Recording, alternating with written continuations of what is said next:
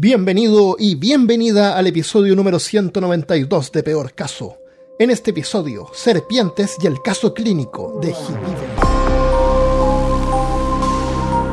Hablándote desde los lugares más venenosos de Alabama, soy Armando Loyola, tu anfitrión del único podcast que entretiene, educa y perturba al mismo tiempo. Junto a mí esta semana está Christopher Kovacevic.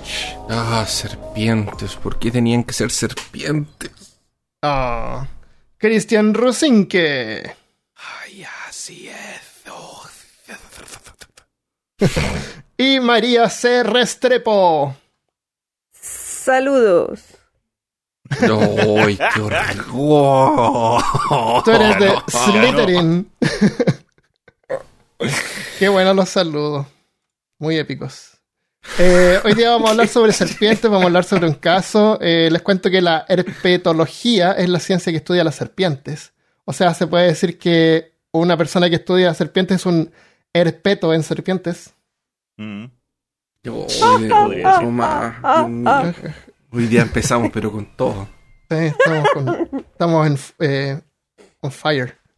Eh, entonces, para partir, ¿qué les parece si les li- hacemos un verdadero y falso? Yo les digo una lista de cosas, tengo como seis cosas, y ustedes me dicen si es verdadero y falso, y vamos a ir contando puntos a ver quién, quién le, qui- quién contesta mejor. ¿Ya? Yo, yo tengo una pregunta.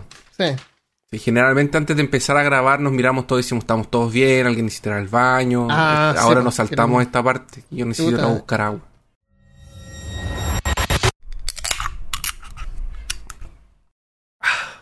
Eh, ya. Entonces, verdadero y falso. Entonces, voy a decirle una cosa y, y ustedes dicen si es verdadero y falso cada uno, y yo le voy a decir quién parta. ¿Ya? Ya. Eh, vamos a partir fácil. Un plato de leche atrae serpientes. Eh, María, ¿verdadero o falso? Un Falso. plato de leche atrae serpientes. ¿Falso? ¿Ya? ¿Qué dice Cristian? Eh, mi pregunta sería, ¿qué clase de leche? Eh, puede ser leche de vaca o leche, leche de vaca. Sin lactosa. Ok. Yo diría Con que... Incorrecto. No, falso. ¿Falso? Ya. ¿Y Christopher? Verdadero. Verdadero. Un plato de leche atrae serpientes. ¿Ya?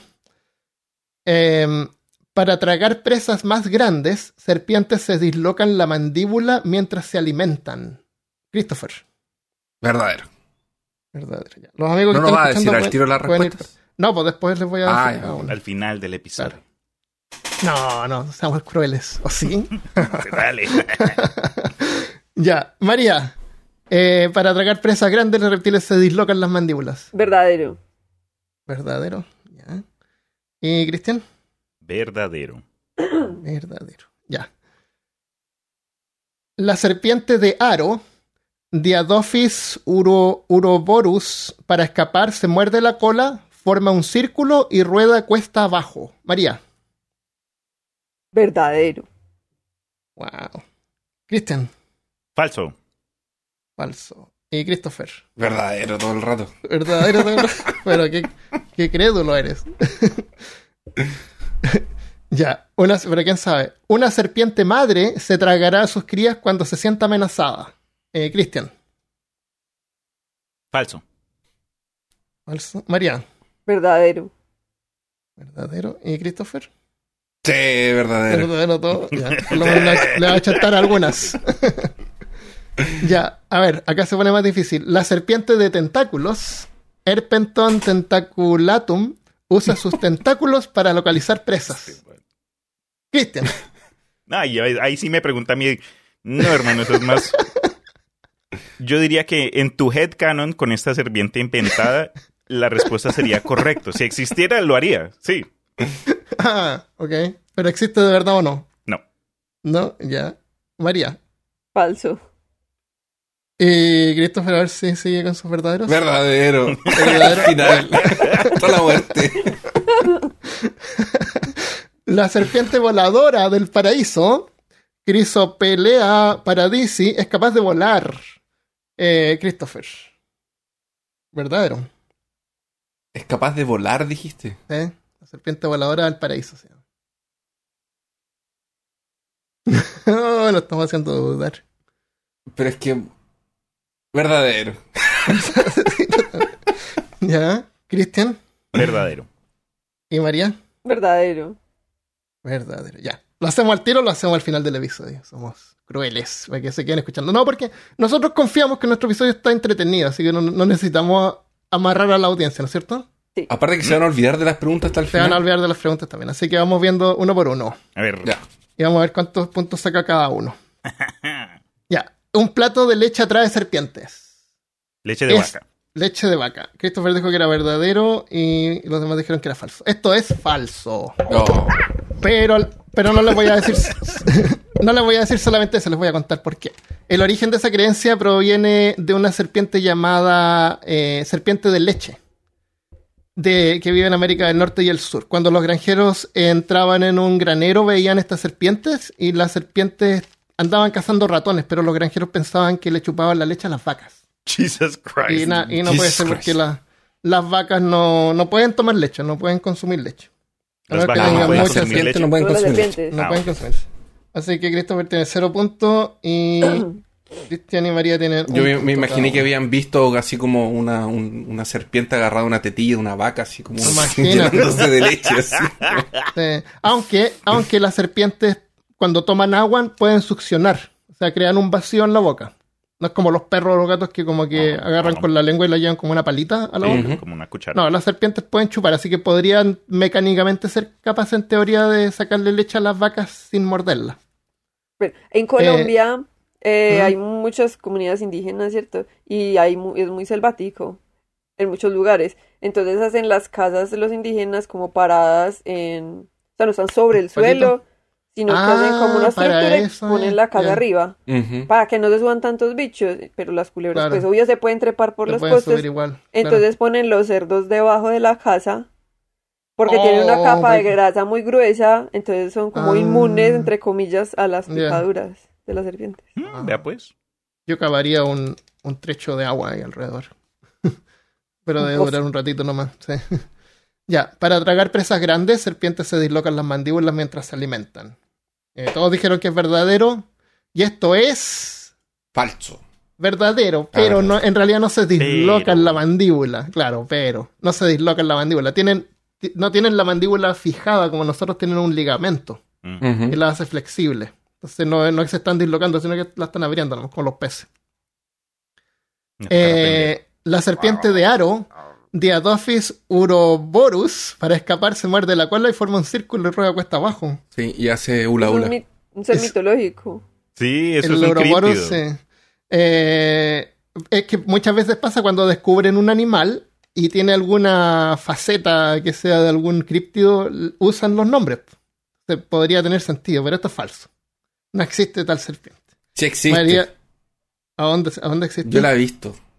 en, el, en, el, en el Elder Scrolls. No. ¿Qué es el icono del Elder Scrolls? Yo me acuerdo haber visto a esa serpiente en algún lugar, en algún... Dibujo animado. En Brasil. No, no, no. Hay una serpiente que baja rodando. Pero no, No, se, no no, se muerde la cola. O sea, así No. No. Sí, de pronto así, right. Puede ya, ser, ya, ya, claro. ya. Eh, ya, eh, Christopher tiene cero puntos. Y Tiene un punto. Y María dijo que era verdadero, así que tiene cero puntos. En mito común en religi- eh, regiones rurales de Australia. Pero no existe tal serpiente. En Estados Unidos y Canadá también hay registros del siglo XVIII que hablan de la mítica serpiente que puede estar basada en el símbolo griego Uroboros, que representa una serpiente que se muerde la cola, que representa eh, una creación constante. Esa es la idea del símbolo. El ciclo ya. Claro. Una serpiente eh, madre se tragará a sus crías cuando se siente amenazada. Esto es falso. Christopher dijo que era verdadero. Cristian No tiene un punto y. María tiene cero puntos. ¡Power! No se tragan las crías, pero hay algunas especies de peces que se llaman incubadores bucales. Que cuando, para proteger a los crías, las crías se cobijan en la boca, pero forma como una cueva. Ahora, entre reptiles, el único que se conoce que se tragaba a las crías era una especie de rana, pero ya se está extinta. Y este era un incubador gástrico. O sea, este sí se los tragaba hasta el estómago. Caramba. Dang. Para Pero era como Se Arnold. Schwarzenegger que tuvo No. un bebé, pero por el estómago. Claro, eso sí. Sí, sí, pues se extinguieron. No, mala idea evoluciona ahí, tragarse Maldito Trump. Maldito Trump. Culpa de él. Hablando de madres sobreprotectoras. Bueno, eh, esta rana ya está extinta. Eh, la serpiente de tentáculos, Herpeton tentaculatum, usa sus Eso tentáculos para localizar presa. que yo no sé qué. Eh, voy a decir que Christopher tiene un punto acá. y Christian y Mari tienen cero puntos. Porque esto es verdad. Como sugiere el nombre, la serpiente ten- de tentáculos es la única especie que tiene dos pequeños tentáculos, entre comillas los tentáculos. Son como unas protuberancias en la cabeza. Sobresalen arriba del hocico. eh, y los tentáculos son eh, mecanoreceptores sensibles para que la serpiente pueda cazar presas. O sea, Son como los- bigotes space, como los bigotes de con los bigotes de los gatos, claro. Vea, pues. Tiene tentaculitos, sí. Es una serpiente acuática que es capaz de mantener la respiración por hasta 30 minutos. Se puede Bien. tomar una siesta ahí. Eh, después tenemos la serpiente voladora del paraíso. El- Esto es verdadero. Esta es la. Ah, y tenía una más. Ya bueno, la vamos a tirar de bonos después. Eh, la serpiente voladora del paraíso es verdadero. Así que todos tienen un punto. Yay. Christopher casi dice que no. Casi Es que no vuela. Sí, planean. No es Planean. que tengan ahí Ya, alas para ya. aletear, Planean. ¿Y los aviones vuelan? pero tienen propulsores.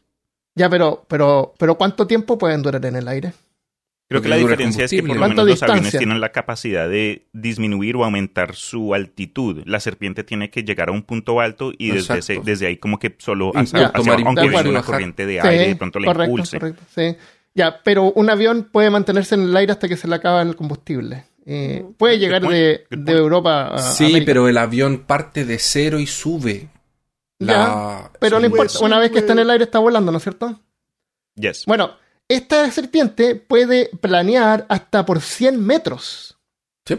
Hay videos, busquen en Google y 100 en YouTube. metros, o sea, una cuadra completa. O sea, igual es una distancia como larga. Sí. Imagínense ustedes ahí en el parque con familia y como que, oye, ¿qué es eso? Oye, ¿eso, Es qué, eso qué- viene? Y Es un avión. serpiente un avión. voladora en la cara. Claro, ¿Es Superman? Snakes in a plane. claro. Snakes in the air. Es una serpiente extremadamente ligera y es capaz de aplanar las costillas. Oh, Y, y- y siempre se pasa subida en los árboles. O sea, vuela de una copa a otra, después se sube a la copa y ahí se queda. O sea, nunca va. Es torpe en el suelo. Sí. Claro. Así que no, no te va a atacar. No, no. Se no. llaman serpientes ar- arbóvidas. Arbori- arbóreas, claro. Arbóreas. Sí. Pero bueno, arboristas. dejémoslo ahí. Ya. y la última que tenía es las serpientes o algunas especies son capaces de sobrevivir hasta dos años sin comer. ¿Verdadero o falso? Dos años sin comer. No, falso. ¿Falso? ¿Ya? Eh, Sí. Cristian. Yo sé que las serpientes, las grandes, las constrictoras, pueden tomar, les toma tiempo digerir. Entonces me imagino si de pronto se comen una- un elefante ahí eh, al principito, ahí sí de pronto les, les dura dos dos años. años. De pr- yo digo que sí entonces. ¿Sí? Ya. Eh, Christopher. Yo digo que sí también. Y Christopher tiene un punto. Cristian tiene un punto y Mari tiene Yo cero perdí. puntos. Perdiste porque Dos años. como son de sangre fría, no necesitan comer constantemente como nosotros para generar calor. Así que pueden llegar a disminuir su metabolismo hasta en un 72%. En climas fríos, la- hay serpientes que hibernan. Pero en casos extremas de hambruna pueden llegar a sobrevivir hasta dos años. El- algunas especies, por ejemplo la anaconda. La, ¿Cuántas veces al año creen que la anaconda necesita comer así normalmente, sin pasar hambruna? Ahí están los elefantes ahí listos para comérselos cuando quieran. ¿Al cada, año? cada cuánto tiempo come la, la anaconda? No es sabría capaz de cada sobrevivir. cuánto. Yo diría que no. Cinco, cinco veces al año, diría yo, o algo así. ¿Mari? Pues si, si es un animal muy grande, yo creo que podría ser dos veces al año. Ah, tam- también. Pensé que iban a decir muchos más. ¿Y Christopher? Que No, yo también de la creo selva. como dos Eh. veces al año. Cuatro a cinco veces al año eh, puede comer, así que si come cuatro veces al año, dos años en Cuatro realidad como niños que- nomás, porque están... Cuatro niños, claro. Así que dos años para esa serpiente no es tanto. Eh, entonces me pregunté, bueno, ¿y ¿qué onda? ¿Viven así como 200 años? Viven como 10 años en, en- en la naturaleza y hasta 20 en cautiverio. Bien cuidadas. Eso es verdadero y falso. Así que vamos que ganó acá. Y se supone que no paran de crecer nunca. Ah, sí, ¿es verdad eso? Sí. ¿Qué- hecho, qué dijiste, Chris? ah, Que hay unas una que buena no, que no trivia. paran de crecer. Las orejas. Dicen que las constrictoras no paran de crecer pelos. nunca. De hecho, han encontrado unas inmensas en el Amazonas. Así Ah. como... O sea, se mueren antes de que. Si no, se- si no es porque su ciclo de vida termina. Sí. Se supone. Bueno, se eh, supone que- ganó Christian con 6 puntos. ¡Yay! Chris. Go, y Team Christopher y. Mari, empate. Bien. Mira, po, Mari, tú te que te esforzaste en, en pensar un poco y Christian dijo verdadero a todo nomás. Lo mismo. Listo. Christopher. Ya, Christopher. ya empezamos. Ya empezamos. Pucha, estábamos súper bien. ¿no? Bueno, les, les comento Dura, entonces. dura hasta el minuto 17, mira. Ahí, el marker. Eh, va- vamos a Va- tener que comenzar a claro, rastrearlo de ahora en voy a adelante. la- ¿Cuánto eh, así toma como para que Armando nos en la, en la pared, una línea ahí. Oh, hoy día duré más. Llevamos cero minutos de confundir nombres. Ya, pero Ok. parece que parece que otros también se confunden, así como el Guile, por ejemplo, ¿no? A mí me da tanta risa cuando revisamos comentarios de episodios en YouTube o algo así Ah. y siempre hay alguien que dice, me lo, son pero lo opuesto de lo que imaginaba. Entonces seguro pensaban que mi voz correspondía con el cuerpo de Armando, que la voz de Christopher correspondía con mi cuerpo, Sí. ahí todo, todo X. Pero ok, les comento, creo que anteriormente acá en peor caso mencioné que mi mamá no le tiene miedo a nada en este mundo, no sean fantasmas, no sean ladrones, no sea el nada, COVID, pero lo que sí le tiene miedo son a las serpientes. Previamente les conté lo que pasó en el Amazonas cuando fuimos, cuando era niño, a un parque nacional y se botó una serpiente como de 200 años del- de los hombros. Pero les cuento esta vez, eh, una, la única vez que yo he estado en Nueva York, fuimos en familia, eso fue a principios del 2014, 2015, algo así, y fuimos al Museo Natural que, que está allá. Es bien chévere, tienen de todo. Y cuando terminamos la expedición, llegamos al, al gift shop. Y yo, conociendo esta debilidad de mi mamá, cogí un peluche de una, de una serpiente que no era pequeña, era como que life size, Ajá. Y se la boté y pegó tan tremendo chillido que eso yo vi en los vidrios vibrar. Oh, wow. Y se acurrucó en posición fetal y comenzó a... Oh. y le dio un ataque de pánico. Me Wow, arrepentí. Como que se le activó el cerebro reptiliano. sí. No sé qué Protección pasó. total. Pero le, esa fue la Te única vez que yo- evolucionó tu mamá de, de miedo. no. Pero nos echaron, nos terminaron echando del museo. Bueno, lo, lo- lo bueno fue que fue ya hasta el final. Y nos tocó explicarle que pues yo, pues toda una mierda, asusté a mi mamá. Y me dijeron, ok, señor, usted Sí. está bien, pero este niño no vuelve acá. Y me Wow. pusieron ahí blacklisted en el Museo Natural de Nueva Ay, York. Oh, qué vergüenza. Yo viví mucho tiempo en finca, pues, aquí, y ya sabemos que Colombia es un... Yo vivo en los Andes, pues, como en la cordillera, entonces Uf, es muy boscoso y selvático. Y dos veces de dos fincas diferentes, una de ellas estaba sola. Luego les muestro la foto. Me tocó sacar una culebra de la casa. ¿y O sea, llegó le la perrita casa? con la culebra así como de mirar lo que se entró. Y yo, ¡ah! y algo era en plena pandemia, estaba en una casa por allá en medio del bosque. Pero nada, ya no me atacó, entonces yo dije, si no me ataca, no me quiere hacer nada, y la cogí con la escoba y la eché para afuera y ya. Wow. Eh, oye, decimos la diferencia entre una serpiente, una culebra y una víbora. Creo que vale la bueno. pena explicarlo, ¿ya? Sí. O sea, ahora. Eh, esta es una mega generalización, porque hay 3.000 especies de, de, de estos tipos de reptiles alargados y 600 son venenosos. Hay incluso unos que tienen patas, serpientes que tienen patas. Yeah, right. Pues hay uno que tiene tentáculos, normal. Aparentemente, ya se aprendió Eh, hoy. Hay otros que vuelan. Otro que vuela. Otro que se muerde la cola y gira. Yo todavía me acuerdo haberlo visto en algún lugar. Lo viste en una- a lo mejor era un dibujo animado. Otro que le cortas la cabeza y le salen dos. Claro, Era como una goma así que giraba. Te juro que era como una rueda. Yo no sé de a dónde lo vi. ¿Será que lo vi en alguna película horrible? A lo Y mejor era fue algo tirado así como un easter egg, así, porque es un críptido. A lo mejor lo tiraron como un easter egg así. Mira, hay un, un Neuroborus. No sé, no me Es- acuerdo. En algún- Pero en algún lugar estoy seguro que lo vi. No tengo esa, esa imagen en la cabeza como de esta cuestión bajando por el desierto girando así. No sé de a dónde. Bueno, Si lo encuentras, envíalo. Eh, serpiente y culebra es lo mismo. Cabeza alargada, pupilas circulares. Siempre dicen que las que tienen las pupilas circulares son las buenas, no te muerden. Escamas grandes, hocico redondeado, cuerpo esbelto y cola larga. Ahora no sabría yo saber dónde. ¿Desde dónde es la cola? Claro. Claramente. Eh, habría que ver dónde está la cloaca, porque parece que se llama cloaca ahí el, Ujú. que usan. Que usan el hoyito para hacer pichillas. Y todo. La cloaca es eso. Para es- todo, sí. Debe ser el lugar más hediondo del mundo ahí.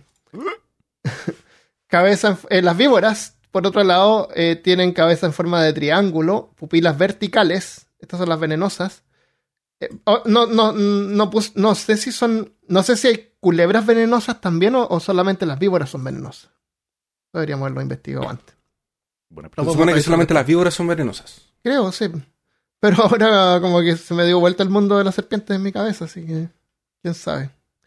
Eh, escamas más densas, diseño de zigzag en el dorso, Ok. hocico chato curvado hacia arriba. Ahora, ustedes saben que hay un montón de animales que como que se parecen a otros así como para meter miedo, así como que no son venenosos, pero tienen como Sí. las corales que tienen rayas, pero no, sí. Claro. Yo me encontré una vez con una serpiente, eh, se llaman rat snake, ratera, porque se comen rata y huevos de, y huevos de hablan con la- pájaro. Con la, policía. Son, a- son gruesas, así, bien gruesas y grandes, pero no son venenosas. Pero yo la vi porque no había cortado el pasto al frente de la casa en harto tiempo, entonces cuando crece mucho el pasto es casita para las culebras. Y estaba cortando con la máquina eléctrica eh, de gasolina y paso y debajo pasa la máquina y debajo está la serpiente, que menos mal que no se levantó. Uf. Que se levantó era esparció sangre para todo. Culebra. todo Serpiente para todo. Oh, claro. qué terrible. Menos mal que no se paró. Chuta, así que la, la dejé ahí, entré a la casa, me puse zapatos, fui a buscar una, una un- algo así como para juntarla, un, una, un balde. Y lo peor de todo es que cuando volví no estaba la maldita culebra. Y me faltaba todavía cortar la mayoría del, del, del pasto de adelante. Eh, Me demoré todo el día porque iba como súper lentito, de a poquito, para asustarla si es que se movía. Y después mi vecino me dijo que la había visto y que mm, eh, se suben a los árboles. Así que seguramente me estaba mirando de arriba todo el rato. Ah, ese pobre bobo ahí. Qué bueno que no te saltó así como por la espalda. Claro, Como igual no muerden, no, son- no hacen nada, pero me hubiera asustado, se me hubiera, me hubiera muerto. Ah, a mí una de las culebras que saqué de la casa me, me brincó en la cara. No. ¿Y casi te alcanza? Pues es que era igual era bebita, entonces medía, no sé, 50 centímetros, no era tan Ah. grande. Pero sí son venenosas esas. ¿Ves, Pues ya muchachos? les dicen Ah, lomo, lomo de machete y Ah, ¿viste cuál era? Wow. Y una Sí. vez estaba recogiendo escombros afuera, eh, limpiando una, un lado de la casa, y encontré una culebra que era así 10 centímetros de largo, chiquitita. Y la agarré con la mano. pero no se quedaba quieta en la mano, se trataba de salir y se caía, así que me costaba un montón. Pero me acuerdo que la puse en algo para mostrársela a la Michelle. Y después que se la mostré, la, la fuimos a liberar por ahí. Ojo, Pero- ojo con, con, la- con las culebras chiquiticas, con las bebés, porque Ah, aunque sí. suene como falso, supuestamente se, se, se han hecho estudios para comprobar que las serpientes, o eh, perdón, las víboras adultas tienen mayor control sobre sus glándulas venenosas, pero Ah, y, y pueden como que controlar la cantidad de veneno que meten. Es decir, si, si se sienten atacadas, pueden de pronto botar un poquito para, para, para Ujú. ahuyentar Asustar. a lo que los esté atacando, asustar, como dijo Mari, exacto. Pero las serpientes venenosas bebés no tienen dicho control y pueden expulsar su, su, su cantidad entera y es como que overkill. Entonces sí, ojo, Imagínate. ojo con las, con las víboras pequeñas. Esta, esta era redondita, con ojitos redonditos y no se veía venenosa. Así que... Pues yo creo que lo que más puede notar uno es el que la cabeza sea del mismo ancho Claro. del resto del cuerpo. Eso, Porque si la cabeza sobresale, ahí les mandé la foto a WhatsApp Eh, de la que yo recogí que tenía la cabeza así. Pero ella no me atacó, entonces yo dije, bueno, si no me atacó, todo está bien. claro, Eh, y y ya fuimos amigas un momento. Ah, qué chévere. Una- pero larga esta cosa también. eh, les voy a mostrar una foto. Eh, hay unas serpientes que, pero no lo tengo acá, entonces los voy a comentar al tiro. Eh, tienen veneno en el lomo también. O sea, aparte del veneno que tienen, eh, Si uno veneno las toca, Mira. Eh, claro, juntan, juntan toxinas ahí. De no sé qué cosa que se come. Parece que se comen unos sapos estas culebras. Mm. Sí, hay algunos Esta es que se una comen unos culebra, sapos. no es una víbora. Y juntan esas toxinas en esos sacos que están arriba. Entonces, si un, si un animal los muerde, liberan esas toxinas. Ah, por si los muerden por la Mm, nuca. sí, por la nuca. Qué Y, la, y estas tienen. Ah, mira, ahí está la serpiente de tentáculos. Los tentáculos. Debe ser una- Qué Esa debe ser la portada del episodio. Eso, sí. Eso.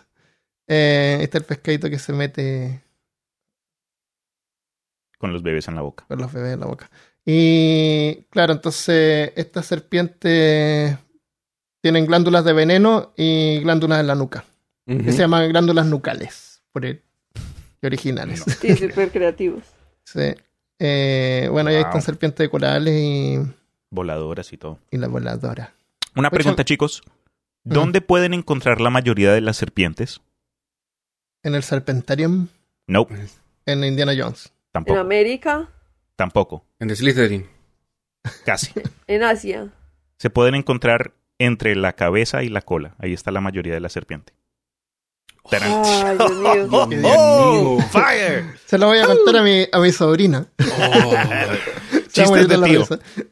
Ya ni, ni son chistes de papá, son Eh, chistes claro, de tío. chiste de tío. Está bueno el chiste de tío. Ahí les tengo otro para, para más tarde. Ya. Gracias. Bueno, eh, ya llevamos como media hora hablando y este episodio lo preparó María y María no ha hablado nada, así que dejémosla que hable. Bueno, yo eh, les voy a contar hoy la historia de Gilberto Villegas Velázquez. Y la vamos a decir Vive porque todo el mundo le decía Vive. ¿Listo? Y vive. Y vive. Bueno, es- este señor se había convertido en una pequeña celebridad eh, después de ganar un concurso en la televisión colombiana que apenas estaban haciendo, porque esto fue en 1968, 68. Wow. El programa de Blanco televisión. Sí, claro. Y pues habían tres televisores en Colombia también, pero igual. Él se, Tres personas lo vieron. él se ganó un concurso, como un concurso de televisión que se llamaba 20 mil pesos por su respuesta. Eh, hoy 20 mil pesos alcanza para comprar un pan tajado, pero en ese momento era mucha plata, yo supongo. Ah, La inflación y el dólar y eso. ¿Y qué, qué- qué- qué año es esto? 1968, 68. Ah, casi Ah, 70. 68. Ah, ya. Ah, no, pero Sí, no debe haber sido harta plata. había televisión en color, parece. Pero años no, aquí 70. no, o sea, Pero No ¿dónde me está? No. Yo, yo cuando chico tenía una tele en blanco y negro. Y siempre me acuerdo del día que se apagó. Estaba viendo el Chavo del 8. Y ah, se apagó y, y sonó de ¡pum! Y salió un punto en el medio y ahí quedó. siempre. Nunca más Y me quedé sin tele. Y no, quedó- y no me acuerdo que me la hayan reemplazado ni nada. O la hayan reemplazado porque era la tele de la casa. Sí, Eh, cuando qué eso era así. A mí- en mi casa también, y yo nací en los 80 y también había un televisor en blanco y negro. Oh, Bueno, eh, entonces, este señor se ganó ese concurso gracias a su afición a la herpetología, como dijo era Armando. Un experto. Era un experto en herpetología. Eh, bueno, ya sabemos que esta es la rama de, zool- de la zoología que estudia todos los anfibios y Ah, los reptiles. No solo las ser- serpientes, sino las ranas y los lagartos y todo eso.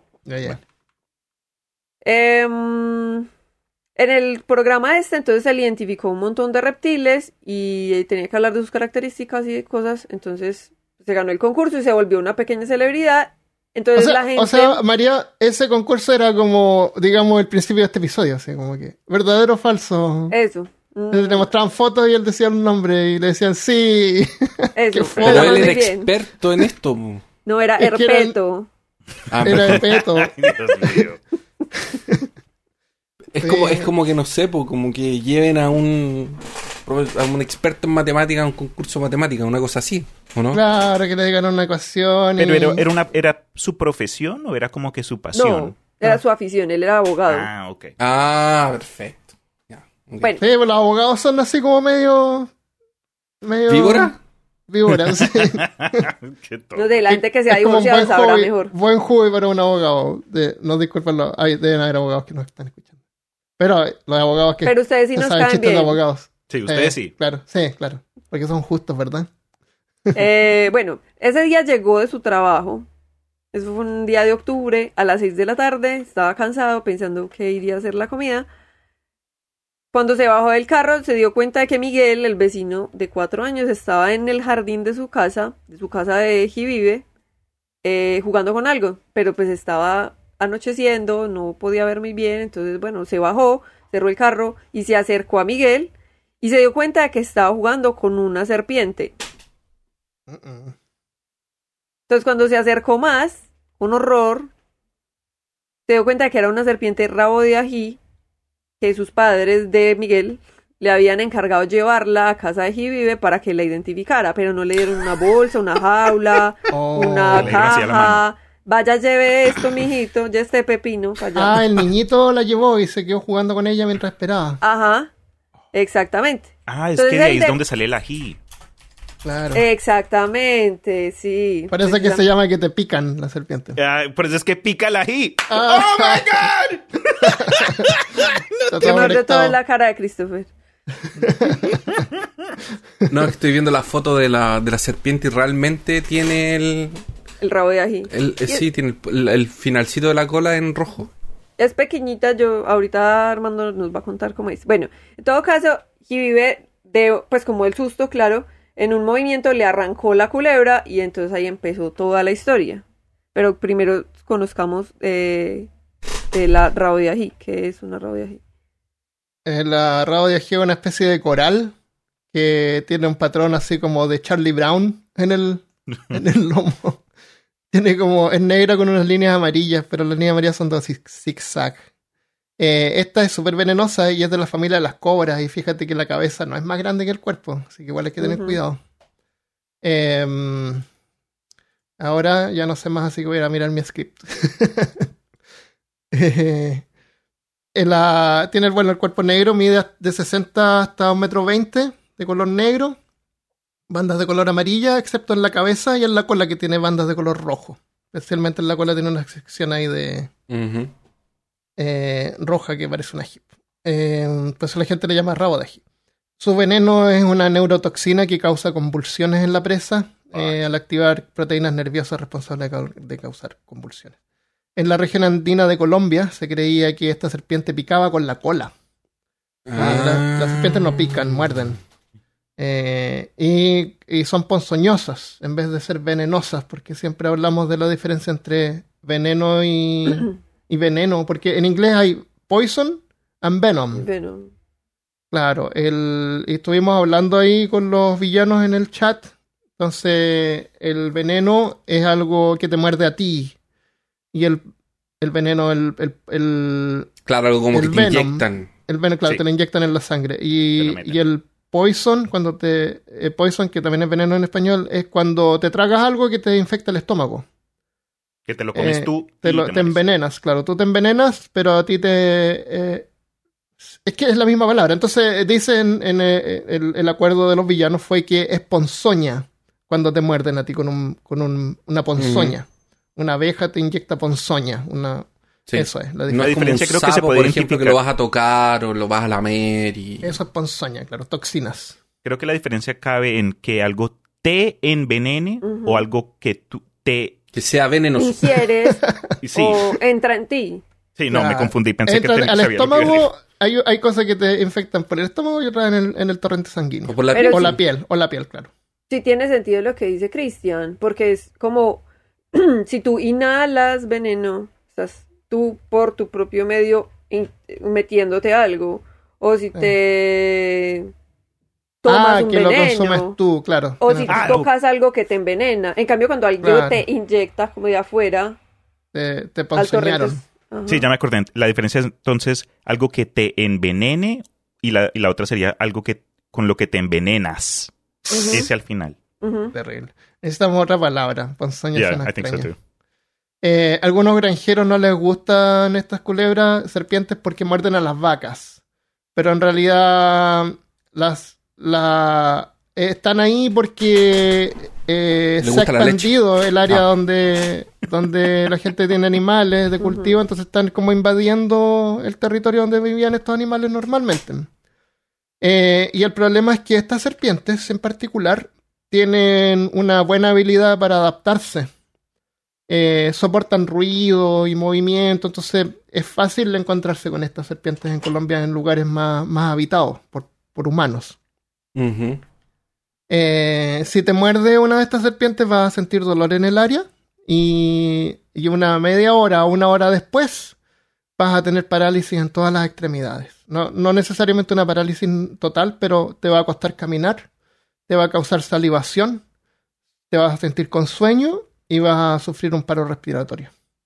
Las neurotoxinas terminan afectando, o creo que la razón por la cual las neurotoxinas matan a la gente es porque eventualmente no puedes respirar, ¿no? Es como que terminan, they shut off your, your Claro. systems. Claro, hay varios tipos de toxinas, eh, actúan algunas distintas que otras. En, en este caso, claro, te causan paro respiratorio. No, no tengo detalles sobre otros venenos, pero hay otros venenos que lo que causan es que cuando entran en tu sangre coagulan tu sangre. tu sangre se convierte como en una jalea. Ugh. Y ahí deja Sí. de fluir, pues, y ahí te mueres. sí, te mueres. No, hay unos que pudren la carne. También. Necrosis. Claro, hay varios tipos. Y, y varias serpientes pueden tener varios tipos de, de toxinas. Sí, tienen ahí el menú, como que, "Mm, no, este man lo veo como Ah. que muy rápido, déjame le inyecto un poquito con este veneno. Ah, este Claro. está como que medio cortito, le pongo un poquito de esto. Como que Claro. Pokémon. Claro, eligen ahí el ataque. Como en Use Final Poison Fan.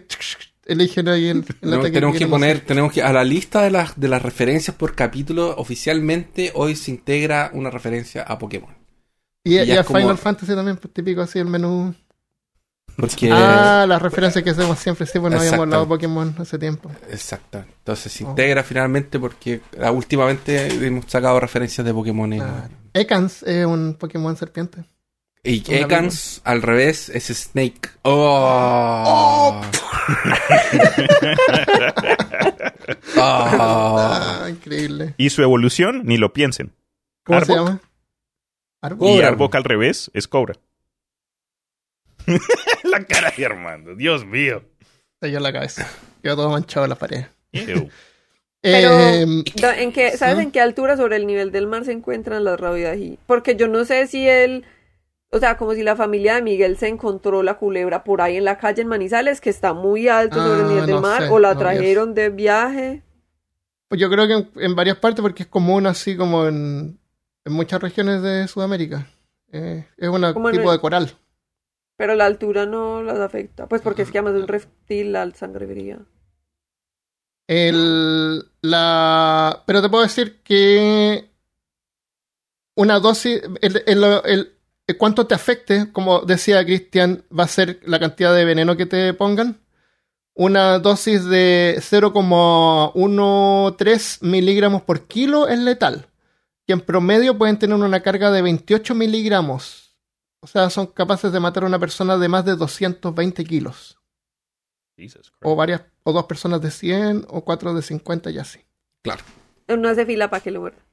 Claro. Oye, pero lo que decía la María eh, tiene, o sea, estaba tratando de pensar, pero parece que no les, parece que no les afecta. No, sí, No la- lo sé la- bien, pero la- no los me- animales no de me sangre fría no sufren de frío. eh, no necesitan calor. Eh, como dijimos antes, el calor eh, lo usan como para matar eh, los hongos. Y se debe sentir bien, pues yo, yo he tenido peces, yo tenía peces tropicales por mucho tiempo cuando era más joven. Y tenía algunos peces que son de agua fría, como las carpas. Tenía unas carpas. Y, pero también pueden vivir en agua más tibia. Y cuando las tenía en agua tibia, están mucho más activos, están como más contentos. Se mueven mucho más. En, en agua fría que están como más letárgicos, como que no hacen mucho. Ujú. Yo tenía uno que se llamaba la papa, que era como una papa, era guatón. Y cuando llegaba me saludaba y se ponía contento y me dejaba que lo tocara, porque ellos pueden respirar aire de arriba también. Oye, sí, hay serpientes en al- lugares altos. Por ejemplo, en Cusco y en Puno sí hay. Miden 60, Venenosas. 70 centímetros. Sí, son venenosos. Porque yo sé que, pues es que yo viví to- casi toda mi vida en Manizales. Manizales, ahorita, bueno, les voy a contar dónde está Manizales de una vez. Para que darle un poquito de contexto a la historia que viene muy- luego más adelante. Eh, Manizales es una ciudad que es la capital del departamento de Caldas. En Colombia no hay como estados o regiones o... Son departamentos. No me acuerdo cómo es en Perú, que son como Son como edificios de- con departamentos y la gente vive ahí. No, es un edificio No. gigante.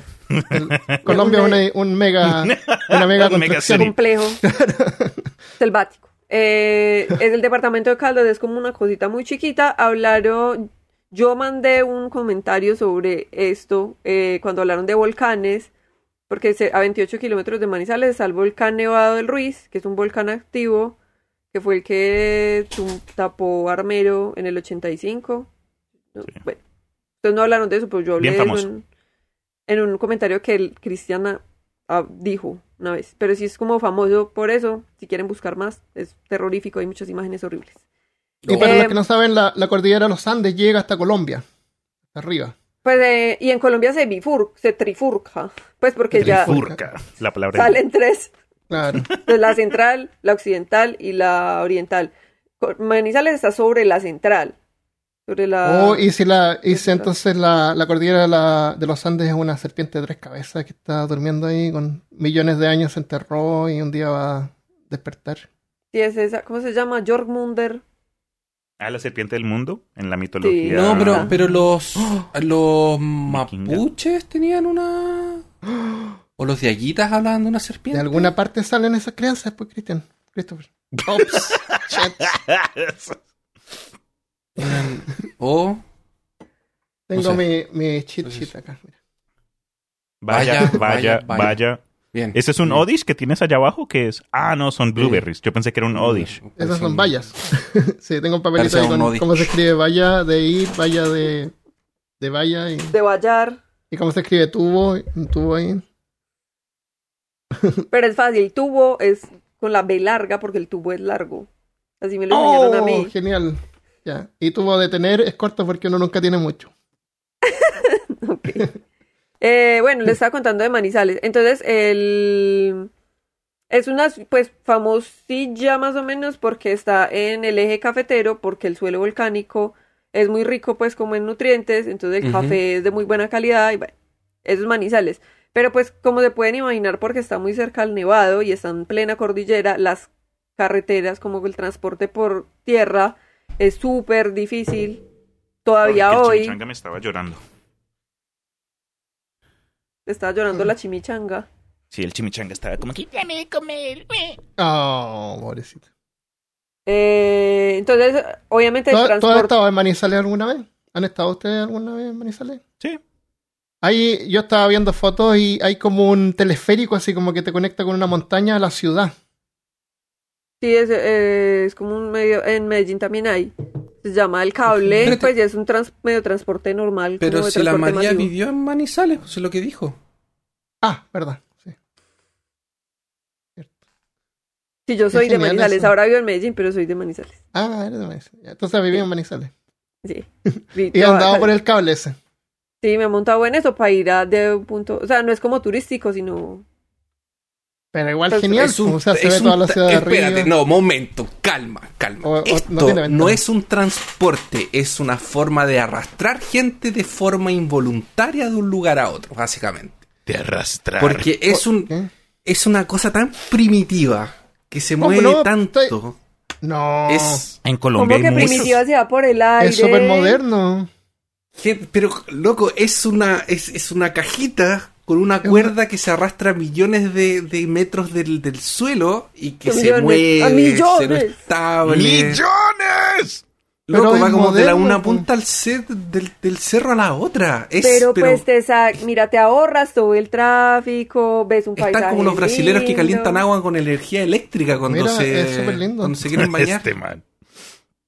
Pues normal, aquí también, cuando hace frío uno se baña con Yo agua quiero que me acarreen en eso. Sí, Es- es súper un- rápido. Eh, Es como una cajita de gato, esas cajas que no meten los gatos. Sí. Y tú Pero en para 10 personas. minutos ah, recorres un ca- trecho que si vas por 10 minutos tierra te demoras a media hora. un, un cigarro. Yo no me subo ni jodiendo, no me subo. No, no, No te, son- no son Olvídalo. malos. No, ¿no te gusta cuando pasan por las torres y se mueven se Cuando vengan a Medellín, nos invitamos a Christopher, listo. Ah, va a Chris, subir en- para que sepas, caminando. Yo me voy en En- bicicleta. En eso siempre hay eh, paracaídas, por si las moscas. Me imagino. No, es que no Tienen es, paracaídas. no es bicicleta, o sea, eso es tan empinado que es mejor subir en eso, o sea. No, yo me subo al tiro. Yo Son igual a los del Cerro San Cristóbal. Es igual Aquí- que un metro. Aquí iban a poner uno en Austin. Armando va mucho más alto que años uno de, del Cerro San Cristóbal. Mucho Pero más me alto. ¿Qué, qué dijiste, pues- Cristian? Disculpa. No, que acá en Austin había, hace un par de años hubo una propuesta para aumentar la, a la cantidad de transporte público y Ajá. creo que una de las opciones más populares fue poner un telesférico en la ciudad, pero terminó perdiendo as opposed to eh, expandir el, el metro que ya tenemos acá. Yo creo, el- pues los la ciudad trenes. súper plana. Pero hubiese sido chévere si pusieran teleférico Sí. acá en Austin, imagínate. Mm. Pero es que se- ahorra mucho tiempo de todo. Porque Claro. anda lento, pero pues, sobre todo aquí que es tan montañoso, pues Claro. Y no hay viento, entonces no se mueve. Es súper seguro. es súper Pero que seguro. te digo que se tienen mueve, paracaídas, Chris. Pero si eres un cobarde, ¡Oh! Bueno. Ve- ¡Veneno! Pre- Se la María se volvió en, se en una llama- víbora. yo por eso Ya le ves que dije mandaron- saludos al comienzo. Se, se- se Christopher me llama, mandaron una foto photoshopeada que está arriba de un teleférico. se, se llama instinto de autosupervivencia. De autopreservación, perdón. Eso. Eh, Sí, sí. Bueno, eh, ya, entonces, pero miren, bueno, si quieren busquen en ¿Cómo te Google sacan de ahí si se acaba la electricidad? ¿Cómo te sacan? Nada, eso ¿Van uno por uno con un con No, qué? ¿Con un vidrio y ahí colgado el cable. y llora, no. Hasta que vuelva la electricidad. Sí. Tienes una experiencia nueva. De ahí este man, co- el típico Armando. Fucking accidentes de teleférico. Eso nunca ha pasado No, aquí. En Colombia nunca No ha me pasado. sorprende. Bueno, eh, entonces en 1968, volviendo a la historia, Ajá. las formas de llegar a Manizales eran Por- no por teleférico. No, eh, tenía que ser por tierra, pero las carreteras eran de medio carril y los Ah. carros eran del 68, entonces bueno, eso eh, Ah. dificultaba un poco toda la situación. somos familiares con eh, los- las cuestas infernales que hay. Ah, exacto. Y, y bien chiquito, pues bueno. Sí. Y te tocan camión adelante. Siempre. Siempre. Bueno, eh, la cuestión es muy importante, muy importante que sepan que una serpiente, una coral rabo de ají no va a atacar a nadie si no se siente atacada. Sí. O sea, el niño estaba jugando con la, con la culebra, pero él no atacó al niño porque el niño no estaba atacándola. Sí, están jugando. Pero con el... Ah. mo- Pues no estaban jugando, pero no está... la no- estaba el niño ¿Qué no estaba... ¿Uno? No, quién sabe. Sí Ah, jugando. el tipo fue y la agarró así como violentamente. y ahí Violentamente y la... Ajá. Mira, o sea, quiere decir que ni siquiera son agresivas.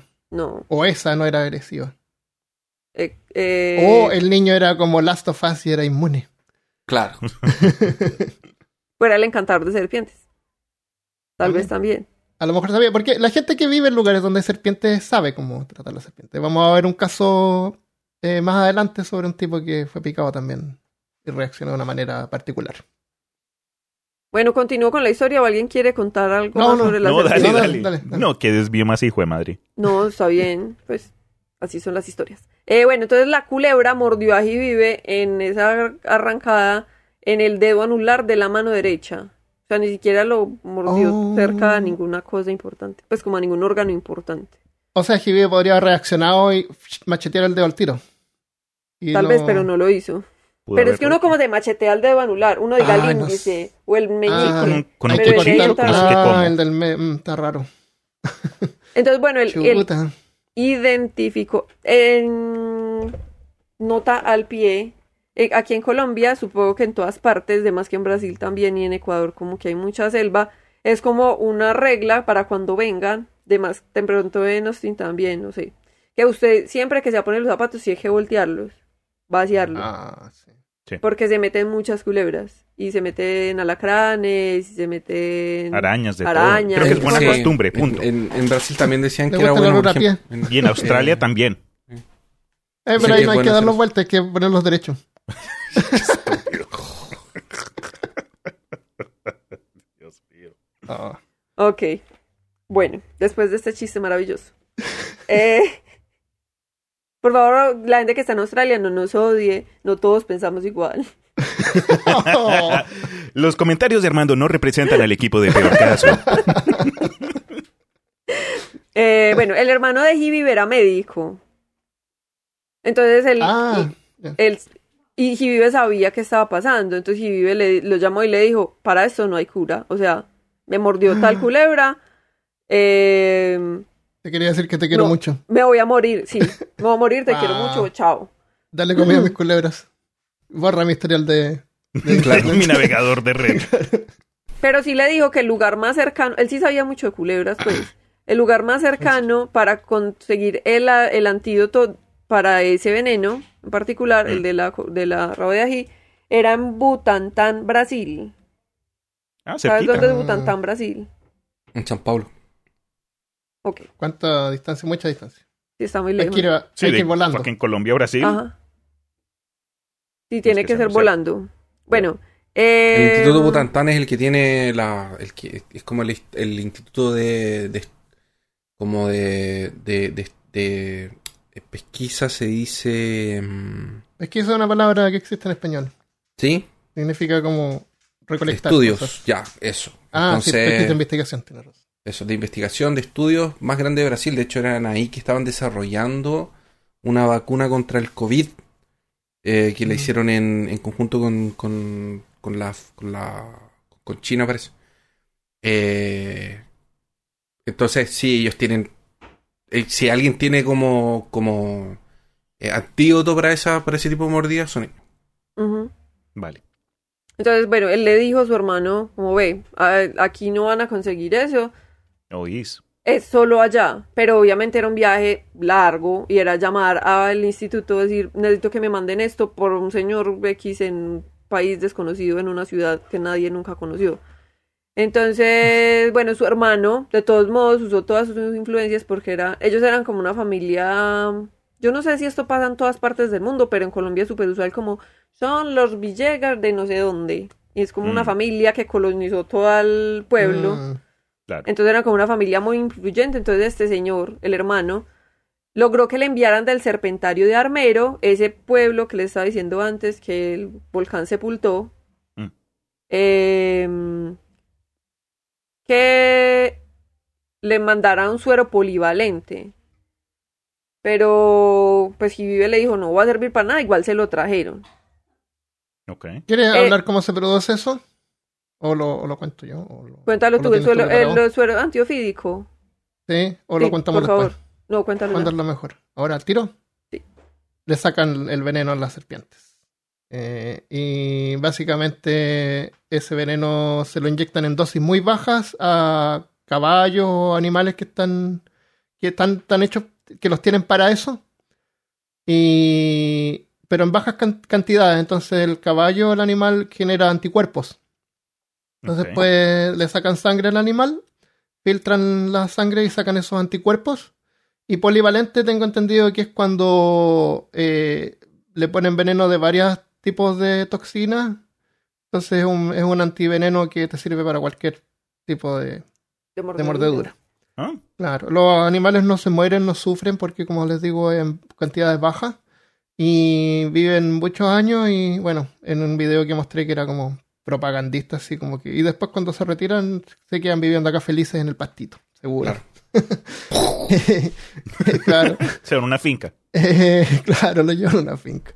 Eh, entonces, mm, eh, hay A la otra manera que uno todos puede... los perritos y gatitos que... Si, si tú trabajas en un lugar donde hay serpientes todo el tiempo, así, no sé, pues, en- eh, tú, tú puedes llegar a crear anticuerpos si es que te empiezas a dar dosis bajitas de, de toxinas. Pensé Como que, una- como que una ibas a decir, si, te muerden Claro. de vez en cuando empiezas a crear. Exactamente, claro, en otras palabras, claro, porque a lo mejor no siempre son detalles, pero claro, tú te podrías inyectar en teoría dosis bajas, mantenerte inyectando dosis bajas para que para producir como una especie de vacuna. Eso, eso es como lo típico que hacen en las películas o hacían así como cuando querían envenenar a alguien, iban tomando poquitos de, de, de Ah, veneno. Ah, claro, de, hasta de como que el cuerpo se claro. acostumbra y Sí. después cuando toman como, jaja, no me pasó nada porque Claro. he estado hace tres años tomando dosis Sí, eso, pequeñas eso no pasó en el Conte de Montecristo, como Sí, que uno de que los sí. manes que el protagonista quería matar era un paranoico, entonces tenía guardias y siempre estaba dándose Ay, mini dosis para, para Mm. evitar que lo envenenaran. Ah, Ah, no, no sé si fue ese libro o fue otra cosa, pero se ha, Sí, se usado ya, Chris, no sí. es, es- concuerdo con lo que dices. Sí, yo he sabido de gente que trabaja con abejas y los pican. y ya tienen una resistencia porque si eres alérgico te puede causar una reacción. Pero eso es Pero bueno, yo... después de un tiempo ya no te causa nada. Hay una mm, terapia que hacen para la- las enfermedades autoinmunes que es con abejas.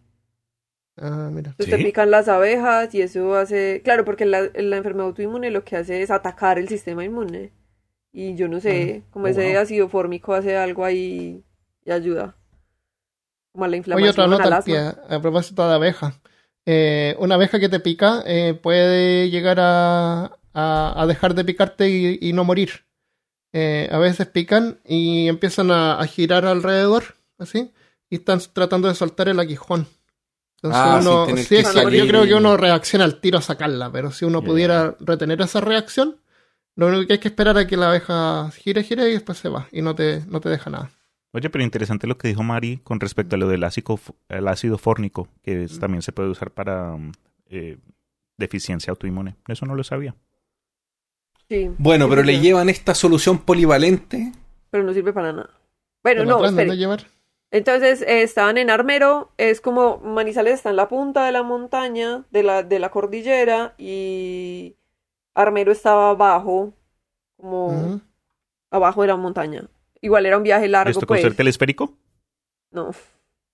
Cuando todavía no había. Pues ya no había porque en Manizales hubo otro cable, pero eso es una historia para otro día. Bueno, en todo caso, hay que tener muy en cuenta que Manizales eh, sigue siendo una ciudad muy pequeña, o sea, tiene medio millón de habitantes, pero pues obviamente en 1968 era un mini trilincito. Entonces solo habían tres hospitales. Uno de ellos era exclusivamente pediátrico, el otro estaba, era para mm, la tuberculosis y se estaba transformando. Entonces había como un hospital y medio, básicamente. Entonces, bueno, continuando con la historia, em, el veneno ya Armando nos contó que es un relajante muscular muy poderoso. A la una de la mañana, esto fue a las seis de la tarde, el accidente. A la una de la mañana él ya tenía como una dificultad para respirar muy evidente. Pero no se quería ir para el hospital porque él dijo, me voy a morir.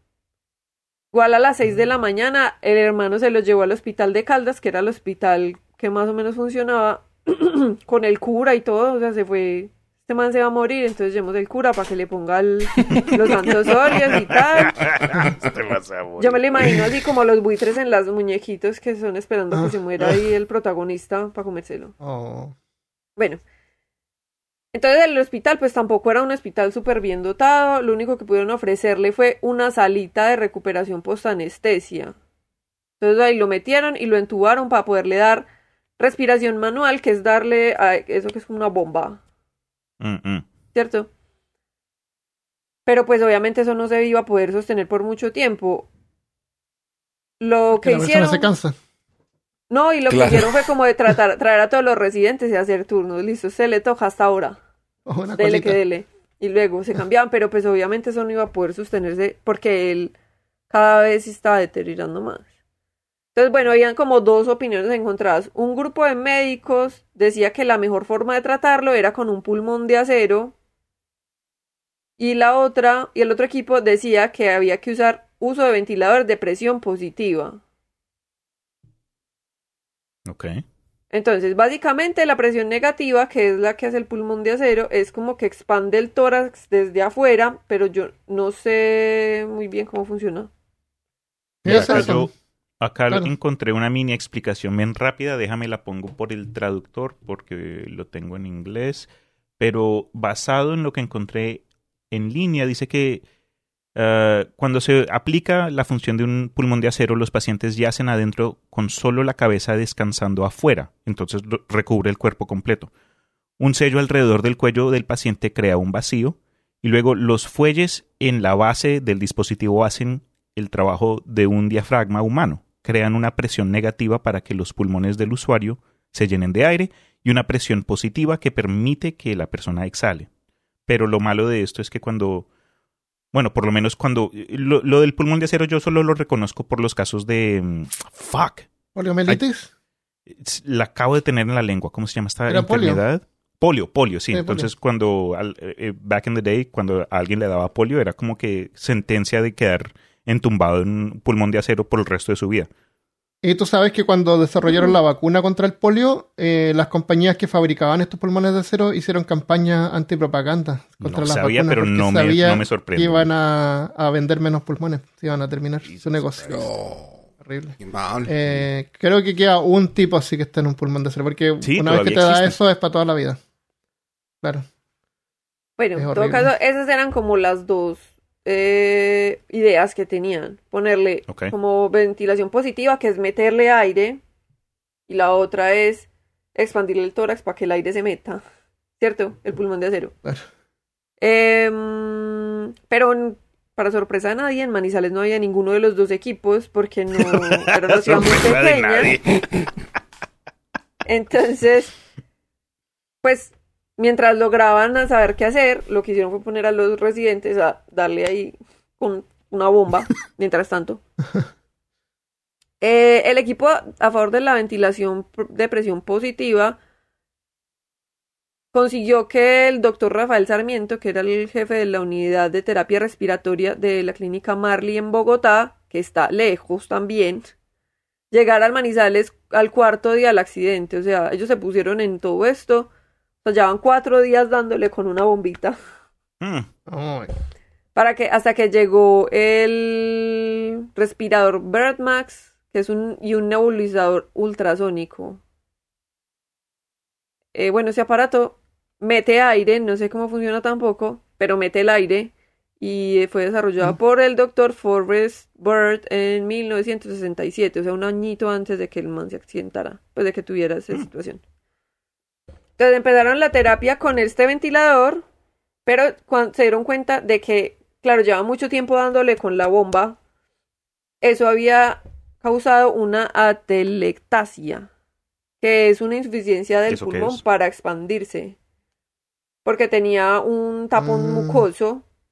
Porque claro, eso- o sea, nosotros respiramos el aire y el aire pues se humidifica en el camino. Pero si uno le mete en el aire hacia presión, pues el aire no tiene tanto tiempo de adquirir humedad.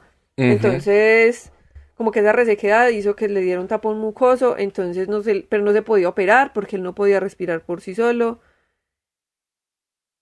Y bueno, a la final usaron el nebulizador ultrasónico con percusión manual. El, eh, un nebulizador, mejor dicho, la terapia respiratoria con nebulización ultrasónica se basa en que los equipos fraccionan las partículas de agua para nebulizarlas y mm, en vez de aire se mete a- con el ultrasonido. Mm. Mari pregunta, dijiste que se llamaba nebulizador ultrasónico con qué? No, nebuliza, no, un aparato es el nebulizador ultrasónico, el otro aparato es el Birdmax. No, no, no, pero habías dicho que este era un nebulizador ultrasónico, pero tenía una función adicional. ¿Tú quieres comprar uno para No, terapia respiratoria con nebulización ultrasónica. Ok, ok, ok. Va a ir a, a la tienda. Tienen nebulizador ultrasónico. Para hacer propaganda. Bueno, eh, entonces lo que hicieron fue como usar esa cosa que, claro, le mete el aire así como súper... eh, ¿La presión? Pero no a presión, o sea, no solo a presión, sino como que vuelve muy, muy pequeñas las partículas de medicamentos y cosas y, y a, y a- a los golpes le sacaron ese tapón. Pero lo lograron, pues. Entonces, seis días después del... acc- Ah, bueno, entonces, listo, llegó esta, este nebulizador. A los seis días, o sea, dos días después de que llegara el Birdmax Mark, llegó el suero antiofídico desde Brasil. Desde Brasil. Ok. Eh, pero para traer esto fue, o sea, esto tiene una historia interesante porque, lo, o sea, tuvieron que traerlo desde Brasil, ¿Cuántos días después llegó? seis Seis días después. Pero Ah. llegó a Colombia cinco días después, o sea, un día antes. La Mm. cuestión es que el suero llegó a las cinco de la tarde a Bogotá, Ya. pero no podían traerlo a Manizales porque la pista de aterrizaje de Manizales mide tres cuadras, solo entran como avionetas muy chiquitas, pues como aviones muy chiquitos, y es un aeropuerto, yo no sé, terciario, es muy pequeño, Mm, entonces no tiene iluminación nocturna, mm. pues no podía llegar. Mm. Ajá. Y solamente podían traerlo en avión, porque si lo hubieran traído por tierra se hubieran demorado 50 años, porque las carreteras son muy malas. Siguen Mm. siendo hoy, antes eran mucho peor. Entonces, lo que hicieron fue llamar, ya no, yo creo que eso ya no se usa tanto, pero antes había como los radioaficionados, que era gente que se comunicaba. Si se vieron Sí, los eh, radioaficionados. la pues, película que- Carl Sagan es gente que habla como por radio, por Sí, radioteléfono. Sí. Ah, Están como todos conectados a la Sí. emisora, Onda como a la misma señal y se hablan entre ellos. Eso, pero pueden hablar entre ellos. Entonces se organizaron y juntaron 100 personas, pues 100 personas, 100 carros, para poner hacia los lados de la pista, para poder Wow. aterrizar el avión de noche. Ah. Es como que toda la ciudad se juntó para poder hacer que este señor no se muriera. Ah, qué Wow, imagínate. Bueno, eh, entonces at- aterrizó ese mismo día por la noche, pero pues ya para qué, porque igual eso ya no le servía, porque ya el suero, pues ya el veneno había hecho todo lo que iba a hacer, pues ya había hecho el daño. Entonces ya, trajeron, a los 10 días trajeron el pulmón de acero, pero ya no lo usaron ni siquiera para nada porque pues ya no había ahí como Sí. para qué usarlo. Ese pulmón de acero incluso lo dejaron eh, guardado en el Salón de Memoria Histórica de la Universidad de Caldas y solamente lo usaron una vez en la vida. Ah, Entonces no vendieron más, solo ese desperdicio. para un paciente que tenía Guillain-Barré. De resto, eh, nada, pues se quedó ahí como una reliquia muy bonita, pero en realidad es feo. Bueno, el único tratamiento posible para sacar el veneno entonces era que lo eliminara el cuerpo, porque ya no había otra forma de recuperar, pues no había ninguna otra alternativa. Entonces el veneno es una macromolécula que es de eliminación renal, o sea, se, se elimina por la orina. Entonces lo que hicieron fue darle mucha agua y mucho... Tengan en cuenta que todo este rato este señor está consciente.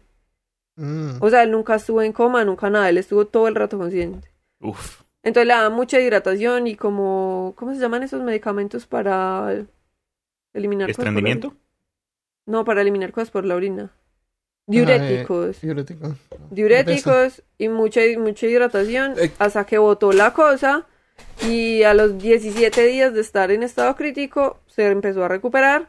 Un mes después del accidente fue dado al alta y sobrevivió. Contó la historia.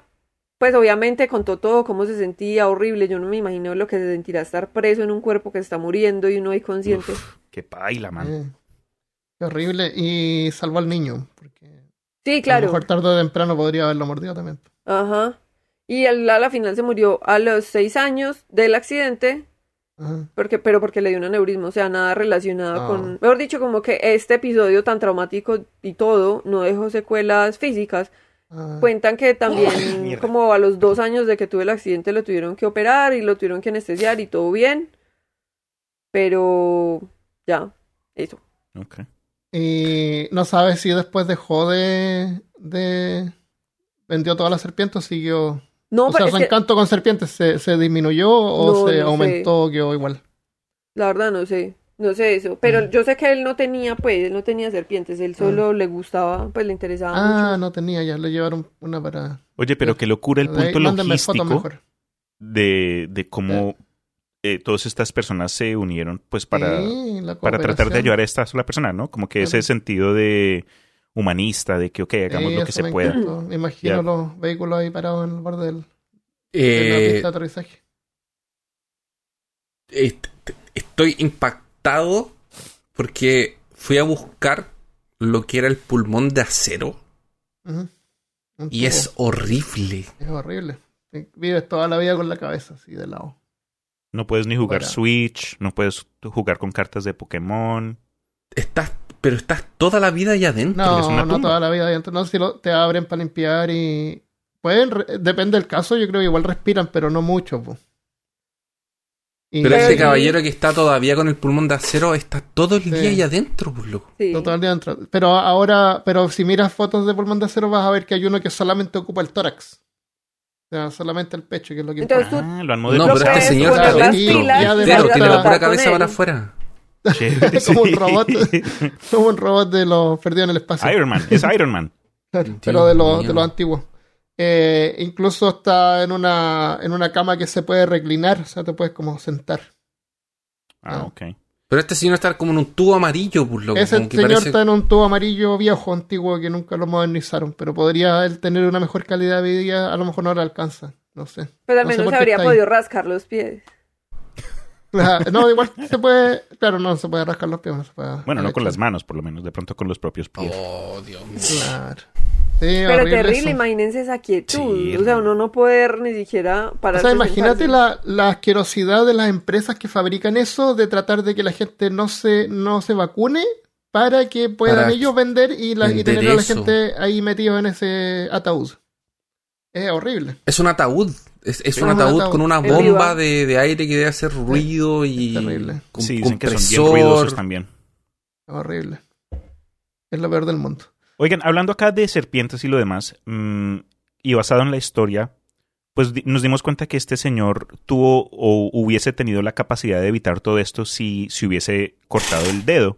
Pero me recuerda entonces uno de estos puntos bien como que eh, comunes de la gente que dicen, ay, si te pica una culebra, lo que tienes que hacer es chuparte el veneno. Y ese es como que uno de esos eh, myths, uno de esos uh, mitos urbanos, porque la verdad, y no sé si alguien lo iba a mencionar más adelante, entonces lo voy a spoilear, pero yo crecí con ese dicho, la verdad, yo crecí con ese dicho, nunca tuve que aplicarlo, pero eventualmente ya en mi adultez me di cuenta que eso es incorrecto y es más, es peligroso porque si tú y otra persona están caminando por yo no sé dónde, te pica una víbora y le dices, ay hermano, chúpamela, y él comienza a, a tratar de extraer No, el veneno, eh, si él mantiene caries o alguna otra, Sí. eh, no sé, herida en la en boca, la entonces boca. ahora tiene Sí. u- un- un- una trayectoria mucho más rápida al, sistema nervioso de este otro individuo. Entonces quedas tú ahí plasmado con una, una picada, una mordedura de víbora en la pierna y ahora este man comienza a, a, Ahora, a O espumarse. sea, por ejemplo, porque- yo. Yo tal vez no habría atinado a cortarme el dedo. Pero sí hacerme una herida grande, cosa que salir harta sangre. Ah, como que para desangrar un poco, para sacar el humor. Ya, Ya. ahí te voy a decir que eso es súper peligroso hacer. ¿Qué? Porque depende del veneno. Hay venenos que son anticoagulantes. Ah, sí, lo habías mencionado hace Entonces, poco. si tú te cortas ahí, porque también hay un mito, claro, tú te cortas en forma de cruz, te desangras. No, no vas a parar el sangramiento. Uf, no, hermano, qué loco. Pero te vas al Entonces- hospital, pues. Sí, mientras tanto, ¿no? El, yo creo que el torniquete está es como bien. Mira, hay un tipo que no sé si lo han visto, se llama Coyote Peterson, que Sí. él tiene unos videos que se que deja que lo, que lo, que- que lo piquen varios insectos. Eh, en varios episodios tiene un extractor de veneno que es como una, una copa que él le como que la tornilla y eso va produciendo una, un vacío. Y se ve, y muestran ahí, y se ven las gotitas de veneno que Ah. sobresalen de la piel. Qué loco. O sea, eh, eh, no es chupar, pero él va preparado. Incluso tiene un EpiPen y todo en caso de emergencia. Pero si uno no está preparado, no sé, yo atinaría a chuparlo. Si es que lo alcanzo. Si es que Te lo recomiendo. Para la gente que no conozca a Coyote Peterson, creo que él fue alguien que empezó su, su carrera por YouTube, basado en su afición a los- al mundo animal. Claro. Y en los últimos tres años creo que lo contrató National Geographic. Entonces ah, eh, qué bueno. empezó, empezó con videitos así. Ajá. Y, Mm. y es, buen Peterson. contenido para ver con familia y todo, porque el man es súper Es para sabio, niños. se sí. deja que... Y es como para niños, sí. Sí, Como empezó todos los que hemos. como acá. Como el Steve Irwin. A mí lo que. Sí, lo- fue como en Steve Irwin, tienes toda la razón. A mí lo que me molesta un poco es que hay una escala del, del dolor de, que producen las picadoras de insectos, pero no es de él, es de otra persona, es más antiguo. Pero la, la forma en que él lo ha documentado es mucho mejor que la escala antigua, entonces debería haber una escala que se llame la escala Peterson. mi Sí, porque actualmente la que estás hablando se llama The Schmidt Sting Pain Index. Eso, claro, y eso es el índice de dolor de Claro. picazón de Schmidt. Yo creo que la documentación y la calidad que, de investigación que él ha hecho, porque él no solamente deja que lo pique el insecto, sino que le explica, nunca los mata, después los libera. Es súper científico, explica cómo El loco ojo que lo mordieron una, en el cuello. Una serpiente. en el cuello. Sí. Ha hecho cosas bien locas. Eh, Como yacas, pero con animales. Claro. Entonces, bueno, eso les quería comentar de que yo lo vi eh, sacándose el veneno con una capa, cap- copa de succión. Que a lo mejor es algo que uno podría andar trayendo si es que anda por lugares donde hay serpientes.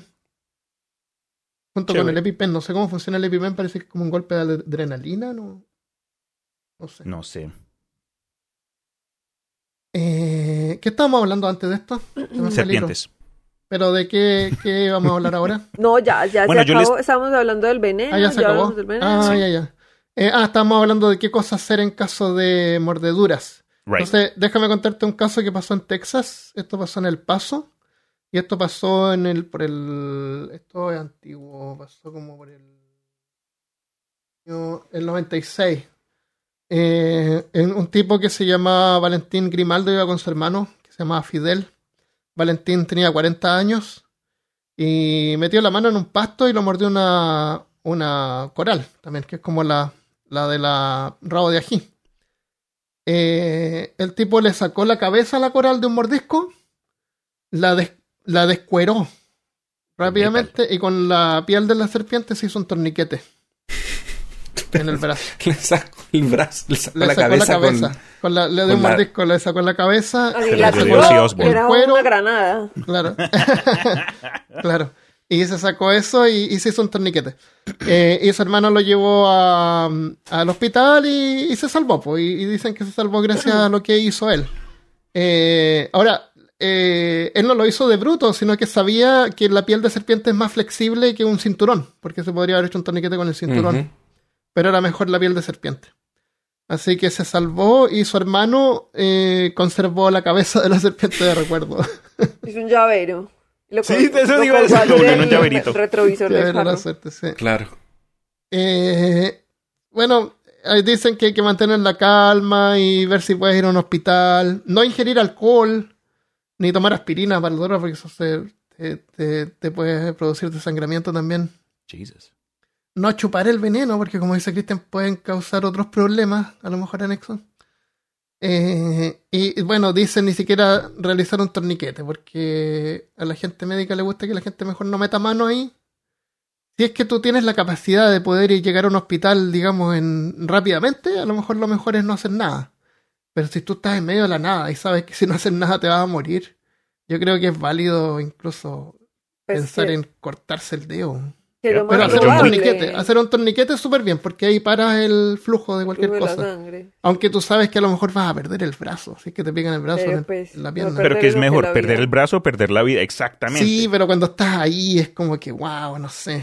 Eh, imagínate, te hacen un torniquete muy fuerte y empiezas a sentir como una picazón en el brazo, se te empieza a dormir y después se te empieza a poner azul. Oh my god. Debe ser horrible. Qué loco. Bueno, les cuento entonces, regresando acá al tema, viajemos de nuevo. Estuvimos en Colombia, viajamos a Texas, ahora regresemos a Colombia. Oh, pucha. Lo hubiéramos hecho al revés, mejor para no viajar tanto. Bueno, Estamos entonces como dos mil dólares ahí. les cuento entonces un poco de información acerca de un lugar bien especial en Colombia que de pronto ustedes pueden haber escuchado en sus travesías en la interweb. Pero estoy hablando de la isla Gorgona. Gorgona es una isla colombiana en el Océano Pacífico situado a unos 28 kilómetros de la costa del Pacífico colombiano. Gorgona funcionó como prisión desde 1959 hasta 1984, cuando se convirtió en un parque nacional natural. La isla, conocida por sus muchas especies endémicas y ecosistemas únicos, se estableció como Parque Nacional Isla Gorgona en 1985, con el fin de preservar su rica y variada vida silvestre del bosque subtropical y los arrecifes de coral en alta mar. Los conquistadores españoles visitaron Gorgona por primera vez en, mil- eh, en 1524, cuando fue descubierta por Diego de Almagro. Lo llamó San Felipe. Tres años más tarde, en 1527, Francisco Pizarro, en su segunda expedición al Perú, llegó a la isla procedente de la isla Gallo, huyendo del grupo indígena que ahí habitaba. Pizarro y trece de sus hombres permanecieron durante siete meses en Gorgona esperando la llegada de provisiones, preparándose para continuar con sus esfuerzos para conquistar el Perú. Pizarro, que consideraba la isla un infierno, le dio el nombre de Gorgona, después de perder a muchos de sus hombres a mordeduras de la gran cantidad de serpientes que habitan en la isla. Como sabemos entonces, de pronto a nosotros los fans de mitología eh, mediterránea, el nombre hace referencia a la mítica Gorgona, también conocida como Medusa, que tenía serpientes venenosas vivas en lugar de cabello. Ah, sí. Gorgona es famosa por sus serpientes. Hay tres serpientes venenosas conocidas, incluida la temible, y acá me voy a comer estos términos eh, latinos, Brothrops asper, y especies de serpiente coralinas, Micrurus dumerili y Micrurus mipartitus. Varias serpientes no venenosas, incluida la boa constrictor, el cipo de Ecuador, la, la musurana, la serpiente arbórica de cabeza roma, la serpiente de ojos de gato con bandas, la serpiente loro, la corredora tropical de Bodeart, serpiente de vid marrón, serpiente de vid de cope y serpientes cien pies. También habitan la isla. Entonces esto es un hábitat de culebras. No puedes caminar tres pasos sin, sin toparte con por lo menos diez. Y tú sabes que ahí había una prisión, no sé si lo vas a mencionar. Correcto. Ah, ya, perdón. Bueno, pegué. también ya lo mencioné Ya también. lo mencionó. Ah, pues. Se nota que estamos escuchando, ¿no? Atencional, sí. Eh, entonces, los reclusos, como dijo Armando y como había mencionado yo, cuando esta isla eh, era operada como prisión, los reclusos sufrían abuso constante por parte de sus carceleros y otros presos. Muchos de ellos también perdieron la vida por mordeduras de serpientes y enfermedades tropicales. Los convictos fueron disuadidos de escapar por las serpientes venenosas en el interior de la isla y los tiburones que patrullaban los 30 kilómetros hasta tierra firme. Oh. Entonces tenía defensas naturales hasta, hasta el tope. Sin embargo, Daniel Camargo Barbosa, un asesino en serie y violador psicópata, logró escapar el 24 de septiembre de 1984. Durante mucho tiempo había estudiado las corrientes oceánicas con la idea de escapar por el mar. En la fiesta de la Virgen del Merced, patrona de los reclusos, Camargo se escondió entre los matorrales de la isla evadiendo a las autoridades. Construyó una pequeña balsa de troncos atados con enredaderas de la selva. Un día después llegó a la costa del Pacífico. Las autoridades asumieron que había muerto en el mar y la prensa informó que había sido devorado por tiburones. Desde su fuga en 1984 hasta 1986, Camargo asesinó y volvió entre 72 y 180 niñas en Ecuador hasta que fue capturado en Quito minutos después de haber asesinado a, otra muchacha. Condenado a 16 años en una prisión ecuatoriana ahora, Camargo fue asesinado por un compañero de prisión en 19- 1989. Entonces, esta isla, hasta incluso hoy día, se puede visitar, ojalá con guías y gente que sepa cómo lidiar con situaciones de picaduras de serpientes Y venenosas. tiburones. Y tiburones, picaduras de tiburones, también. Pero ahí está, la isla Gorgona de nuestra Colombia tierra querida. Oh, qué increíble ir ahí. Me encantaría ir ahí. Un ¿Cómo se episodio en vivo. Entrevista que- con serpientes. Ay, sí, ese man yo lo conocí, el Daniel, Daniel Barbosa, casi lo pico y todo. claro, hablar con serpientes. Pero es barato ir. No Mm. Es barato, eso te estaba preguntando cómo, O sea, cómo se puede. en- cómo- el, tip- el tipo en dos años mató de 70 a 100 personas. El O man sea, era un loco, era un psicópata. En dos años. Es como. Es casi como de una por semana o más. Triste, muy Oh. triste. El- te demoras en llegar desde tierra firme cuatro horas en un barco, Y nadando. nadando, igual depende de tu velocidad. Que, nadas. al otro mundo. Si te subes arriba de un tiro- de tiburón, llegas más Claro, rápido. es que en una de esas lo que el fue amarrar dos tiburones a su Con. Eh, con doble culebras. Usa- usaba culebras para culebras amarrar, para amarrar los los tiburones. tiburones. Y con eso. Andaba. Arre. ¿Cómo se dice arre en altramar? No sé. no sé, ¿cómo dicen los Ah, ah, como pirata. Oh, mira. Arre. Bueno. ok, el último chiste que les tengo. Ah, ya, dale. ¿Cómo se llama una serpiente con título universitario? ¿Un Sí. abogado? Sabio. Oh. bueno, el, el- el primero me gustó más. Eso no sé, que yo se lo Sí, cuento a mi sobrina. Está bueno.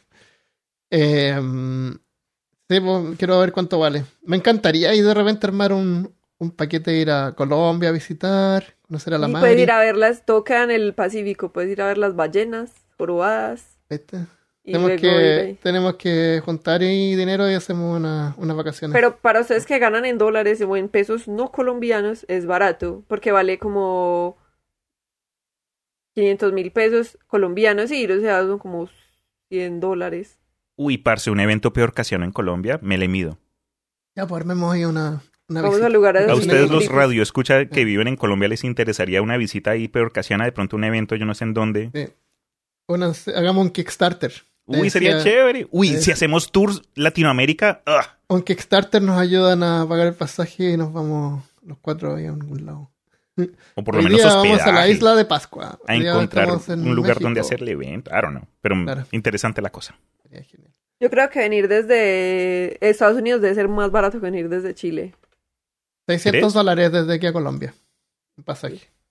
Es caro. Sí, Claro. pero a Chile el doble. Es más- mucho más caro. Bueno, algún día ahí dejemos los dedos cruzados para que ocurra. Y nos encontramos los cuatro y ahí los aterrorizamos a los a, a- a todos Pues, ustedes. Y que todos tengamos buenos trabajos y ganemos harto dinero para viajar. Eso, Primero hay que tener trabajo. Cualquiera. Ah, sí. Sí. O hacemos un Kickstarter y la gente nos dona. Eh, y ahí en, en un episodio, ¿cuál sería? Yo no me acuerdo. Hablaron de una isla de serpientes en Brasil también. ¡Brasil! Fum, fum, fum, Ah, fum, parece que sí. fum, fum, fum, fum, fum, fum. No me acuerdo. Yo me acuerdo de una isla que se llama la Isla de la Morenita. No sé dónde queda. Ya. Eh, ¿Eso es todo lo que tenemos hoy? Sí. Yo creo que lo más sensible que uno puede Sí. hacer y lo, mejor que uno puede hacer es informarse sobre el tipo de, de serpientes venenosas que pueden haber donde uno vive. Y aprender sobre esas serpientes. No tiene que, haber- no tiene que ser un experto en todas las serpientes Un pero en las que hay por acá y, saber identificarlas también. Eso yo creo que es importante. Y muy importante, si a uno lo pica un bicho, cualquiera, araña, el lacrán, lo que sea, guardar el bicho, por más horrible Ah, que sí sea. se puede, sí. Ir al médico con el bicho para que Claro. sepa qué fue lo que le mordió a uno. Sí. ¿Qué me mordía a mí en Texas? Ah, unas arañas. Unas arañas que hacen, que hacen telas entre medio de los árboles y uno las pasa a llevar y, Ay, y una vez me mordió una. Pero eh, dolor, así un, un rato nomás, nada. Sí, a mí- Nada, yo aprendí eso. Me sentí medio pena por las por el bicho que le boté la, la la casa. telaraña. Ellos la hacen en dos minutos. Yo, a mí una vez me mordió una araña una nalga porque me puse los calzones con una araña adentro. Oh, Y no la vi. Uf. Y entonces yo me, pues yo no sabía, ahí fue que aprendí que uno tiene que ir al médico con el bicho para saber Mm. qué lo picó a uno. Y Claro. yo dije, no, eso no es nada, pues a mí me han picado, viví en finca mucho tiempo, entonces me han picado muchos bichos raros. Entonces dije, eso no es nada, y eso se me pudo colorado, y se me hizo una Oh. bola. Y entonces una amiga médica me dijo, pero ¿qué la picó? Yo, no, pues una araña, pero ¿esto qué me va a hacer? Una arañita chiquita. Y ella me dijo, no, usted tiene que ir al médico, porque usted... No me pasó nada afortunadamente, pero puede que pase una cosa muy horrible. Claro. Saber qué me picó. No, qué milagro, parce. Yo tengo arañas de rincón acá. Eh, de hecho, cuando compré la casa había una, una epidemia. O sea, había un montón. ¿Cómo se llama? Invasión. Eh, ¿Sí? infección. Infectado. Infección de araña. Infestación. infectado. Sí, y Infracción. a veces veo por ahí, pero no, parece que no son tan, tan peligrosos como dicen. Acá en los Estados Unidos conocí a un chico en high school que tenía una cicatriz en la frente. No se veía tan mal. Er- Fue algo como que ¿Se llama incluso... No, no se llamaba Harry, el man se llamaba Steven, creo que era. Pero no fue algo que como que uno se diese cuenta a menos de que él dijera, ay, no, pues esto lo, me pasó. Y nos contó la historia de cuando él era niño, eh, estaba durmiendo y se le cayó una araña en la cara y lo alcanzó a picar. Pero estas arañas en particular, que son más peligrosas para los pequeños que los adultos, se llama, en inglés por lo menos, Brown Recluse Spider. Como que la Esa araña... es la araña de rincón. Ah, ok. Pero entonces lo que hace parte del veneno es derrite la piel. Y te, de- Sí. y, y te deja ahí como que la cicatriz. En, es- en este caso el chico pues creció, siguió vivo y lo demás. Y entonces medio se le curó. hacen- tienen necrosis. Hacen necrosis. Eso. Una vez me, me picó algo en una pierna y no sabía qué era y pensaba yo, hoy se fue una esta araña y lo miraba así siempre porque eh, eh, al principio es una picadura, pero después como dicen, usted empieza a, Sí, a necrotarse el A cambiar, necrotar. Claro, y, estaba como hiper, le daba como mucha tensión, entonces como que sentía cosas y al final se desapareció. No era nada. Era, una Era un zancudo. Claro. Sí, cuidado. un mosquito. Ya pues, quedamos hasta acá entonces. Me encantó el episodio, súper variado y entretenido. Yo me iré a desayunar. Especial para los de Slytherin, espero que les haya gustado. Bueno, si quieren colaborar en el podcast pueden ir a patreon.com slash peor. Y compartan el podcast. Y gracias por escuchar. Y tenemos grupo en WhatsApp que pueden, si no se acuerdan, pueden llegar yendo a wp.peorcaso.com desde su teléfono y los va a lanzar al, al WhatsApp. Que ahí podemos seguir conversando. Sí, mu- mucha ¿Listo? gente chévere, muy buena onda, conversaciones positivas, gente, Muchas temas gracias ahí. María, muchas gracias Christopher, muchas gracias Cristian Leonardo Rosín, que Triana Leal Díaz Fuentes que se puso en el De la A ti, gracias Armando.